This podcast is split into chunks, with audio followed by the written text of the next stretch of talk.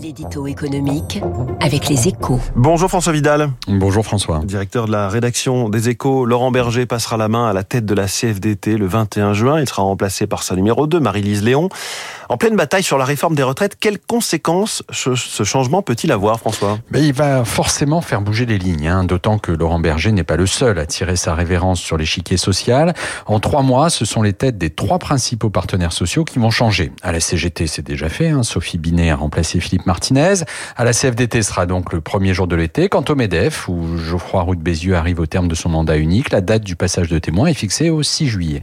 Un chamboule tout social qui tombe à pic au moment où l'exécutif souhaite tourner la page des retraites et renouer le dialogue social autour du travail et du pouvoir d'achat. Surtout que Laurent Berger a lui-même expliqué hier que le temps des journées de mobilisation touchait à sa fin.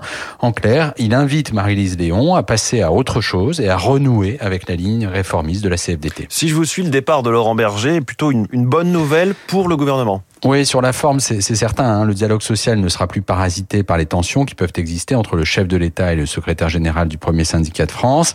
Les discussions paritaires sur le pacte de vie au travail qu'Emmanuel Macron appelle de ses voeux pourront donc s'engager sur des bases saines, à défaut d'être confiantes.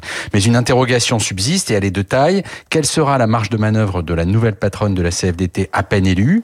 Face à l'agenda social le plus fourni de ces dernières années, avec au menu l'emploi des seniors, la pénibilité, les carrières longues ou encore la question des rémunérations Souhaitera-t-elle prendre ses distances avec l'intersyndicale et conclure des deals avec le MEDEF et le gouvernement? De la réponse à cette question dépend le climat social des prochains mois, François. Laurent Berger passe la main à la tête de la CFDT. C'est à la une des échos ce matin. Merci beaucoup, François Vidal, pour l'édito écho tous les jours à 7h10. Il est 7h13. Dans un instant, on parle de la Fed et l'économie américaine et mondiale avec la star de l'écho, Nicolas.